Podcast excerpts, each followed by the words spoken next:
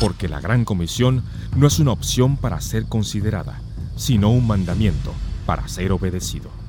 Radio Eternidad presenta Impacto Misionero, nuestro programa de misiones.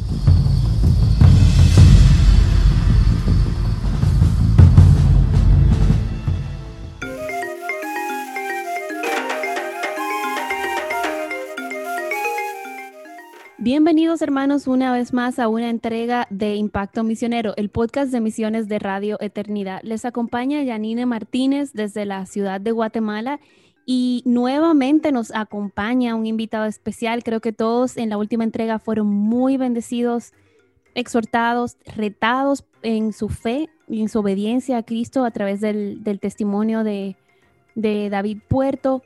Eh, su testimonio misionero. Y en esta ocasión vamos a estar, concluimos el programa anterior conversando acerca de cómo Dios, eh, como él decía, si Dios puede usar un hondureño eh, de un pueblo pequeño para ir a, predicar el Evangelio y a discipular en otras partes del mundo, Dios puede usar a, otras personas. Entonces, David, bienvenido una vez más. Gracias por acompañarnos nuevamente.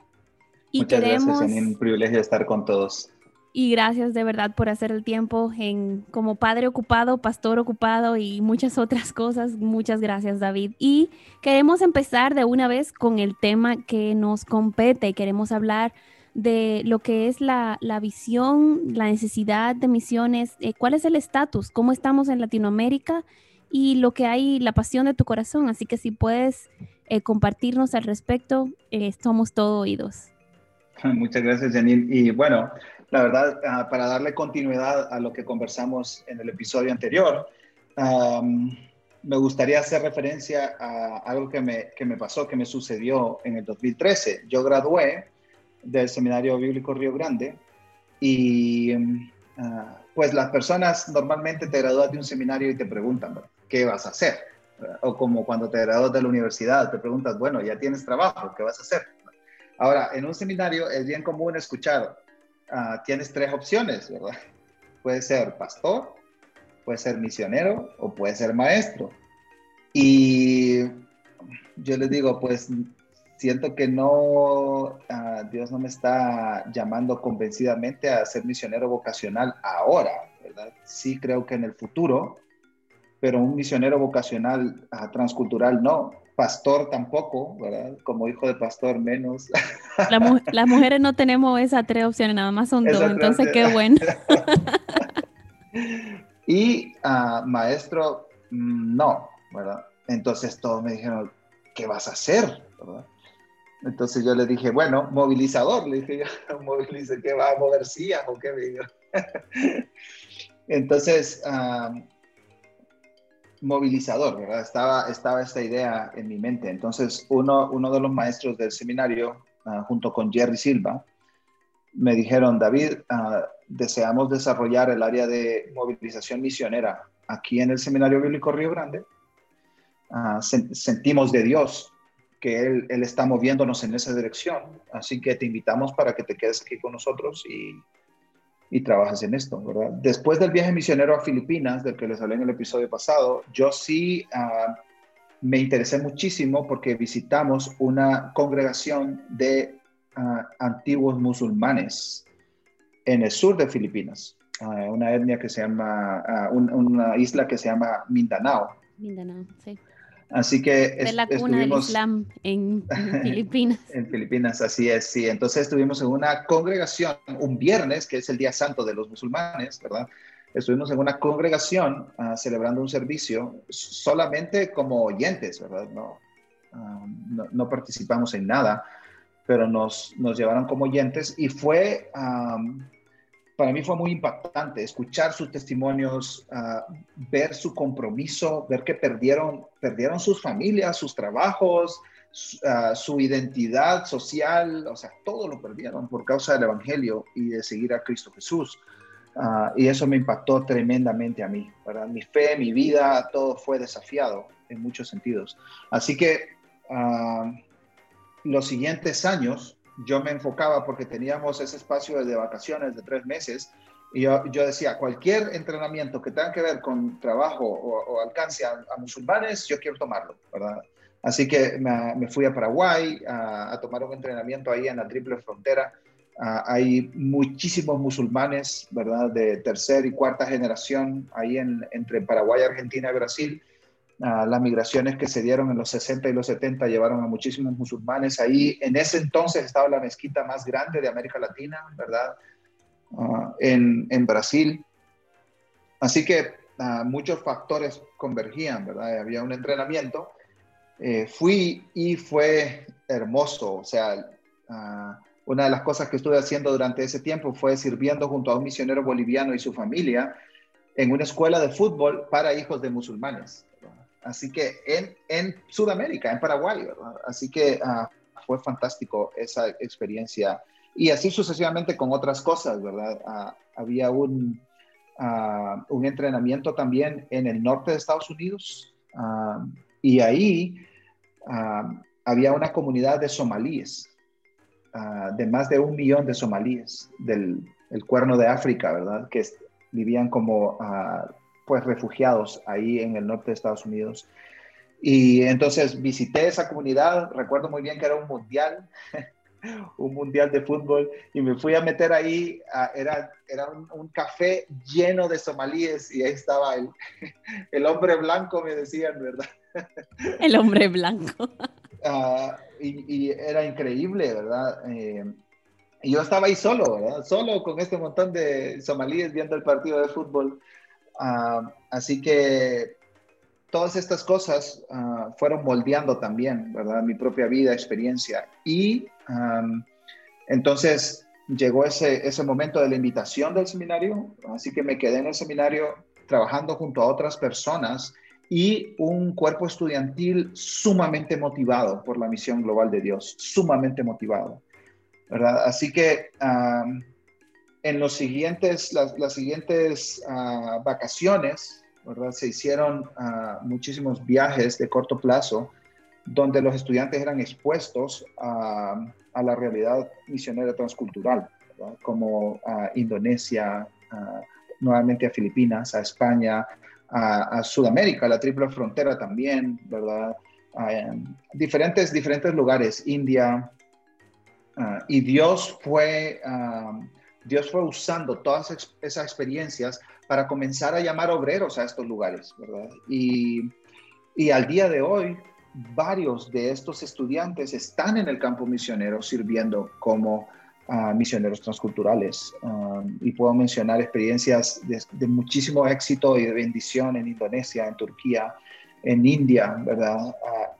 sirviendo entre etnias sin testimonio del Evangelio. Ahora, uno de los errores que yo cometí uh, es pensar que los latinoamericanos íbamos a salvar a las naciones. Ah, y lo confieso, lo confieso. Arrepientas, hermano. Fue uno de los, de los errores que yo cometí, ¿verdad? Y en, en, en un momento, hace unos años, ah, me invitaron para estar en unas conferencias ah, en un país del Medio Oriente. Y llegué Ah, sabiendo que iban a haber gente de, de, muchos, muchos países, pero yo, yo pensé, mi idea era, era todos occidentales, ¿verdad? todos países occidentales que están tratando de alcanzar estas regiones. Medio Oriente, sureste asiático, ¿verdad? el lejano oriente. Entonces, eh, va a ser una reunión estratégica de, de movilización misionera para estas regiones. Y de repente me encuentro con un hermano y, y, pues siempre la pregunta es, ¿de dónde eres? ¿verdad? Y él me dice, de Indonesia yo de Indonesia, pero pues yo te tengo que alcanzar a ti. y, y, le digo, y pues, ¿cuál es la condición de la iglesia en Indonesia? Pues mi iglesia local me mandó acá para que yo esté hablando en esta reunión global de estrategias para alcanzar a las etnias sin el evangelio. Así es. Entonces, o sea, sí, eso quitó muchas barreras a en cuanto a mi, mi, paradigma de misiones, ¿verdad? Como nosotros vamos a salvar el mundo.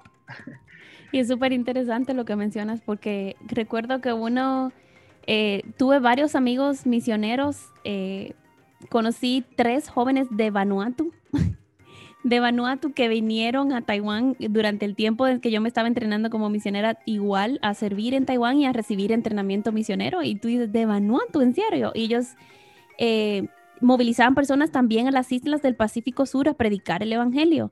Eh, conocí, tengo amigos de Papua en Nueva Guinea, de Papua Nueva Guinea también, de Indonesia, del norte de Indonesia. Tengo amigos de Madagascar, y tú dices, de Madagascar, eso yo nada más lo vi en la película de, en la película de dibujos animados, o sea, yo pensaba que eso era, y cuando uno conoce a estas personas que tienen nombre y apellido, pero cuando tú adoras con ellos, cuando tú ves su pasión por el Evangelio, su pasión por el Señor, su sacrificio por la causa de Cristo y que son misioneros, tú te das cuenta todo, todo lo que nosotros podamos entregarle al Señor. nuestras mejores obras son como trapo de inmundicia. Ninguno somos mejores que nadie, eh, ni le llevamos el Evangelio a otra persona porque estemos por encima de ellos. Y yo creo que es una gran lección que la iglesia necesita aprender. No estamos haciendo una obra de caridad, estamos haciendo una obra de obediencia a nuestro Señor. Amén. Así es. Y yo creo que eso ah, me hizo cambiar el chip también, ¿verdad? Ah, porque al final de cuentas, sí, hay hay grupos de personas enteros sin testimonio del Evangelio, ¿verdad? Que no hay, no hay una iglesia en su propio idioma que esté intentando siquiera contactarlos con el mensaje del Evangelio. Así que, por supuesto, ah, el, fin, la meta es que podamos, ah, y, y, aquí cambió mi paradigma, que nos unamos a lo que Dios está haciendo en primer lugar y en segundo lugar a la iglesia más cercana de esas etnias para poder alcanzarles con el testimonio del Evangelio, poniendo todo lo que Dios nos ha dado. Así es. Entonces, ah, yo creo que todas esas fueron cosas que sumaron a lo que Dios estaba haciendo en mi vida. Ahora, pensando de, de manera más amplia, hablando del continente latinoamericano, yo creo que Dios está obrando por muchísimos, muchísimo tiempo atrás, ¿verdad? Hace muchísimo tiempo Dios está moviendo, movilizando a su iglesia.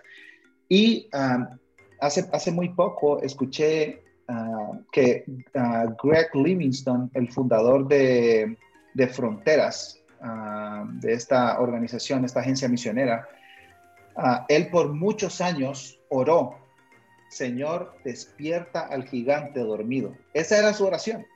Esa era su oración. Despierta al gigante dormido. Y algunos hermanos le preguntaron, pero ¿de qué estás, de, qué estás orando? O sea, ¿quién es el gigante dormido? Y él dijo, Latinoamérica es el gigante dormido. ¿Verdad? Y, y Fronteras es una agencia misionera que se enfoca en alcanzar los pueblos fronterizos sin testimonio del Evangelio que son musulmanes.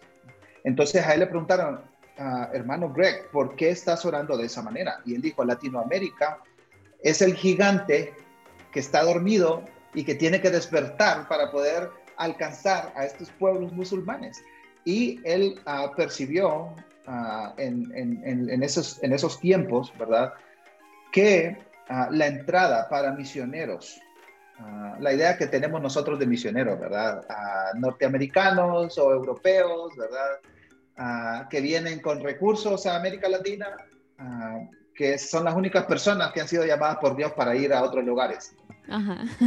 y, y, Greg Parson dice, Latinoamérica es el, es el, gigante que Dios tiene que levantar para ir con este mensaje del Evangelio hasta el último de la tierra. Amén, amén. Y es, ah, él decía, es una iglesia grande, es una iglesia rica, es una iglesia en fortalecimiento, con liderazgo autóctono nacional y con recursos propios que pueden desplegar el evangelio hasta lo último de la tierra, no solo en los pueblos musulmanes, sino en pueblos, en pueblos sin alcanzar. Y, y esta es otra aclaración, cuando referimos, nos referimos a pueblos sin alcanzar, estamos hablando de pueblos sin alcanzar por nosotros, Así porque Dios ya está obrando entre ellos. Así es. Ah, así que Ah, y, siendo muy concreto aquí en, tu pregunta, ¿verdad? Yo creo que desde la década de los 80, el Señor levantó un grupo de hombres y mujeres que percibieron esta necesidad e hicieron este llamado a la iglesia latinoamericana. Y en 1987, después de muchas reuniones y, y, congresos pequeños, ¿verdad? Se dio un congreso enorme, masivo, en Sao Paulo, Brasil, que se conoció como Comibán, Congreso Misionero Iberoamericano. después se, usó el mismo nombre Comibán, pero cambiaron Congreso a Cooperación Misionera Iberoamericana. Así que se formó una red, a partir del 87, se formó una red de de grupos ¿verdad? evangélicos en cada país de Iberoamérica. Estamos hablando de todo el continente americano porque incluimos a los, a los hispanos que viven en Estados Unidos y Canadá, desde México hasta Chile, ¿no? incluido Portugal también, y España y Portugal, ¿verdad? Ah, perdón, Brasil, Brasil, Portugal, España, todos, el portugués es el español, ¿verdad? Entonces se forma esta, esta cooperación, que es una red ah, donde se colaboran recursos y ideas para movilización, etcétera, ¿no? muchísimas cosas. Y ah, tal vez la mayoría de ustedes han escuchado este término de la ventana 1040. El creador de esta, de esta frase, ventana 1040, de esta idea, ah, fue Louis Bush, que fue ah, el cerebro atrás del el Congreso Misionero Iberoamericano en 1987. Ah, no sé mucho lo que pasó en ese congreso porque ese fue el año que yo nací, pero... Ay, no. no. No lo sé mucho por experiencia, pero sí he leído varias cosas que nacieron ahí, ¿verdad? Y yo creo que ah, lo, lo, más, ah, lo que más se recuerda de ese congreso es que Luis Bush estaba hablando a más de 3.000 personas ahí en Sao Paulo, Brasil, con toda esta idea revolucionaria de misiones transculturales, porque en, ese momento él fue un pionero de la movilización en América Latina. Ah, fue un hermano nacido en Argentina, criado en Brasil, y él dice, en 1916, cuando se hizo un Congreso Evangélico Internacional, América Latina fue declarada campo de misión, campo de misión. Hoy, dijo él, en 1987, América Latina se declara una fuerza misionera. Así que yo creo que eso rompió mucho paradigma y obviamente, para hacer un poco la historia corta, se, han hecho cuatro congresos, se hace cada 10 años más o menos. El último, que celebraron 30 años de, de Comibam como tal, fue en 2017 en Bogotá, Colombia. Ah, ahora, con un movimiento maduro en ciertos sentidos, pero débil en otros sentidos también. ¿verdad? Así es, así es. Ah, entonces, yo creo que de estos treinta y tantos años hemos aprendido muchísimo, ¿verdad? De la movilización misionera, del envío de misioneros, del envío responsable de misioneros. y yo creo que estamos en un momento donde podemos seguir creciendo, pero reconociendo también que necesitamos unirnos a los creyentes, a la iglesia evangélica de otras latitudes, para poner sobre la mesa todo lo que Dios nos ha dado, ¿verdad? Y poder aprender en humildad junto a otros para la extensión del Evangelio hasta lo último de la tierra. Amén. Wow, qué reto. Y ojalá que muchos pastores que nos estén escuchando, muchos hermanos que nos estén escuchando, que Dios realmente utilice estas palabras y, y estas experiencias para, para, para encender la llama del fuego, de avivar la llama del fuego que Dios ha puesto, porque sé que no solo en, tu corazón, en el mío, en el de muchos creyentes que anhelamos ver a Latinoamérica realmente levantarse como una fuerza misionera. O sea, creo que ha habido testimonio eh, abundante y la parte financiera, que es una de las partes que creo que la mayor parte de veces pensamos que nos limita, que no es así cuando comparamos el ingreso del, que tiene la iglesia, que tienen los individuos que forman parte de la iglesia, al ingreso de otros países que están enviando mucho más misioneros que nosotros, nosotros vamos a quedar avergonzados. Y de hecho, yo soy un testimonio de eso particularmente. Tengo 12 años trabajando a tiempo completo en misiones como misionera vocacional y, y mi apoyo desde el principio de mi trabajo a tiempo completo misionero ha venido de Latinoamérica, ha venido de República Dominicana literalmente. Entonces, un país pequeño, una islita que mucha gente ni siquiera sabe qué hacen ahí. A veces todavía tengo que explicarle a algunos amigos de otras latitudes, como tú dices, qué es República Dominicana y dónde está. Está en el mapa, les aseguro que está en el mapa. Eh, y Dios ha utilizado a mi iglesia local para apoyarme a tiempo completo en misiones, amigos, a, hermanos. Y así como lo ha hecho conmigo, así cada misionero latino que está en el campo misionero está siendo apoyado por su iglesia local. Recuerdo mucho al trabajar con misioneros que estaban en, un país de Asia del Este, eh, que tenían muchos años sirviendo fielmente en este país, también, también misioneros latinos, ellos contaban como todo su apoyo económico y como todo su apoyo emocional, espiritual, venía de la iglesia latinoamericana, desde sus iglesias en sus países enviadores. Entonces, esto no es misión imposible, es simplemente obediencia y como dice David, es aprender, aprender juntos, traerlo sobre la mesa y ver qué hemos aprendido en los últimos 30, 40 años de misiones, qué se ha hecho mal, como yo le digo a la gente, lo bueno, lo malo y lo feo. Y nosotros humildemente venir delante del Señor y, establecer planes saludables y, bíblicos eh, y fortalecer las áreas que son débiles en cuanto al envío de misioneros, eh, de lo cual tal vez puedes comentarnos un poco, David, o sea, qué áreas eh, necesitamos fortalecer para, para el envío misionero, para el involucramiento de la Iglesia Latinoamericana en misiones y realmente ver que esto es misión de Dios. Por tanto, no es misión imposible porque para Dios no hay nada imposible. Sí, claro.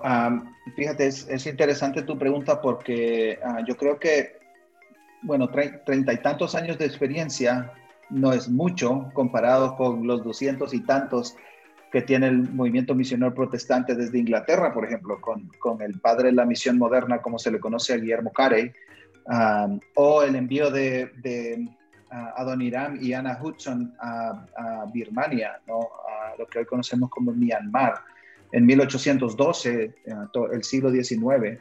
Uh, así que yo, yo creo genuinamente que podemos aprender de de la experiencia de las agencias misioneras de Norteamérica, de Europa, ¿verdad?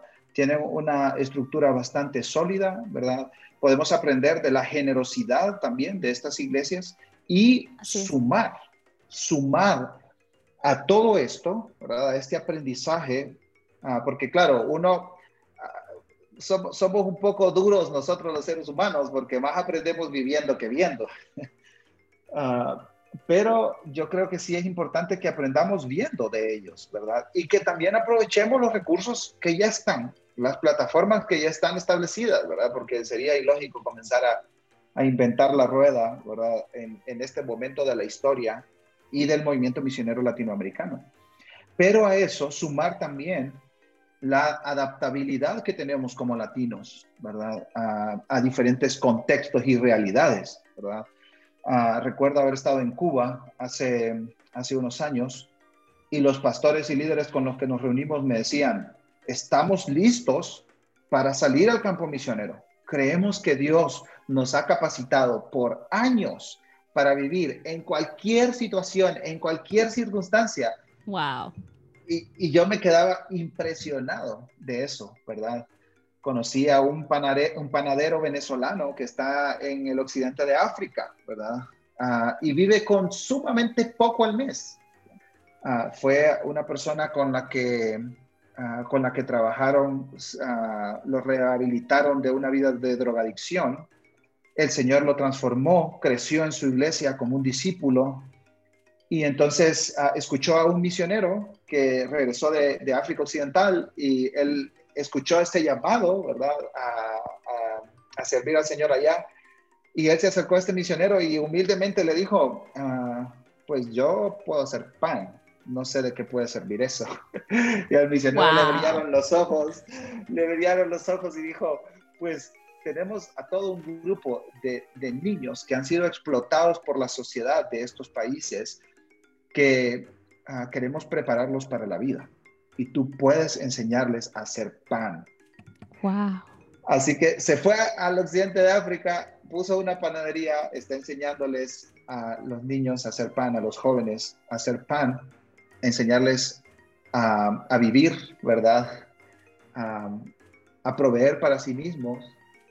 Y el Señor lo está usando a un latino que a simple vista, pues parecía que no podría dar mucho para la causa del reino de Dios, pero completamente al contrario. Y como Dios usa lo débil del mundo para avergonzar a los sabios. Esa es su especialidad. Así es, por supuesto. Así que ah, yo creo, Janine, que sumando muchas cosas y por supuesto aprendiendo de la experiencia, ¿verdad? En, el último Comibam, en el 2017, ah, el equipo de investigación de Comibam tiene una rama de investigación. El equipo de investigación ah, sacó un reporte de muchos años de investigación, entrevista, y a mí me llamó mucho la atención que fueron a la iglesia receptora, ¿verdad? a creyentes nacionales del Medio Oriente, del norte de África, del sureste asiático, a preguntar cómo hemos hecho los latinos el trabajo. Y los resultados son impresionantes, ¿verdad? Entonces, a Levi de Carvalho, que es el director del área de investigación de Comibar, eh, este es un, es un doctor en teología, un hombre sumamente preparado y capacitado. Él resume todos sus hallazgos en, esta evaluación del movimiento misionero iberoamericano en 11 características que tiene que tener el nuevo obrero iberoamericano. Así le llamó él, el nuevo obrero iberoamericano. Y es una joya, es una joya, ¿verdad? Ese documento de unas 6, 7 páginas. Ah, si están más interesados, pueden escribir, ¿verdad? Ah, y bueno, Janine, puedes dar uh, Ah, la información para eso, podemos enviárselo con todo el gusto o pueden visitar Comiban, ah, la página web de Comiban y ahí pueden encontrar ah, este tipo de herramientas y de recursos, pero es sumamente valioso lo que la luz que arroja al movimiento misionero iberoamericano para seguir enviando más y mejor para hacer el trabajo del evangelio y el evangelismo hasta lo último de la tierra. Oh, David, qué clase nos has dado. Yo creo que yo creo que en vez de mandar el recurso vamos a hacer otro episodio conversando acerca de ese recurso porque creo que sería excelente tema de conversación. Creo que este espacio nos permite proveer para los hermanos que tienen curiosidad acerca del tema de las misiones o aquellos que ya están interesados o involucrados en misiones, saber qué está pasando en el mundo misionero, estar conectados, como dices, no somos islas es aprender de lo que ya otros han aprendido, es aprender de los errores que ya otros han cometido. Y en humildad poder compartir esas experiencias y que el Señor nos ayude a ser una iglesia eficiente, a ser una iglesia obediente y una iglesia que hace las cosas bien, porque podemos hacer la obra y, que se haga bueno ahí como salió, pero realmente el, el Hijo de Dios está llamado a hacer las cosas de una manera que en todo glorifique al Señor. Entonces, Gracias David nuevamente por, por, tu tiempo. Eh, por último, quisieras dejarnos con alguna palabra de exhortación o animar a los pastores y hermanos que nos escuchan con esta parte de los latinos, eh, las misiones latinoamericanas en general. Sí, sí, por supuesto, con mucho gusto. Ah, en primer lugar, muchas gracias por la invitación y a la audiencia por su interés, ¿verdad? Ah, me gustaría cerrar nada más este, este episodio, este espacio, con las palabras de Jesús en Mateo capítulo 9. Ah, Jesús dice, entonces, él dijo a sus discípulos, a la verdad la mies es mucha, mas los obreros pocos. Y él no se dice, vuélvanse locos, sino que dice, rueguen al Padre ah, de la mies, al Señor de la mies. Que envía obreros a su mies. Y fíjate, Yanit, él aquí no dice cuáles son las características que estas personas tienen que tener. La nacionalidad, la cultura, el trasfondo. Él dice, la obra de Dios necesita obreros. Así que roguemos para que Dios levante latinoamericanos, para que obedezcan el llamado de la Gran Comisión y que enviemos saludable y responsablemente como iglesia latina para que la gloria de Dios, el reino de Dios sea establecido hasta lo último de la tierra, a cada rincón de este planeta, que llegue, que fluya la bendición de Dios para todos los seres humanos, así como un día alcanzó a América Latina y lo sigue haciendo, que llegue a cada rincón de este planeta, porque ah, el mejor mensaje de este mundo, el mensaje que da esperanza, el mensaje que da salvación, es el mensaje del Evangelio de Jesucristo, y por eso lo proclamamos. Así que rogamos al Señor de la mies que envíe obreros latinos a su mies. Gloria a Dios, David, de verdad, mil gracias por acompañarnos. Esperamos y sé que nuestra audiencia va a quedar con muchos deseos de escucharte muchas veces más. Así que tienes invitación abierta. Nosotros con gusto vamos a estar eh, recibiendo sus preguntas. Para aquellos que tengan preguntas, eh, David está actualmente, ah, David ha sido director de FAM Guatemala, de una agencia misionera en Guatemala, y, está también ahora con un nuevo rol eh, en movilización también. Entonces esperamos que el Señor te use poderosamente en cualquiera de los roles en que te coloque o donde quiera que te lleve a ti y tu familia. Y muchas gracias de verdad, David, por acompañarnos. Esto ha sido Impacto Misionero, el podcast de misiones de Radio Eternidad y les agradecemos inmensamente a cada uno de nuestros oyentes. Bendecimos sus vidas y oramos para que la palabra de Dios sea fructificada y llevada a cabo en cada uno de nuestros corazones y de nuestras vidas. Bendiciones abundantes y este ha sido Impacto Misionero. Has escuchado Impacto Misionero, el programa de misiones de Radio Eternidad. Te esperamos en nuestro próximo programa. Impacto Misionero es una producción de Radio Eternidad.